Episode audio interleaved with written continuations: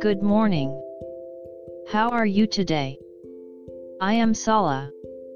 Let's start today's Bible. Today's Bible verse is Hebrews Titus 2:14. I'll read. Who gave himself for us, that he might redeem us from every lawless deed and purify for himself his own special people, zealous for good works. Amen. Shukyo in Japanese is religion in English, and it also means reconnecting. It also means that the human being created by the Creator will return to Him again.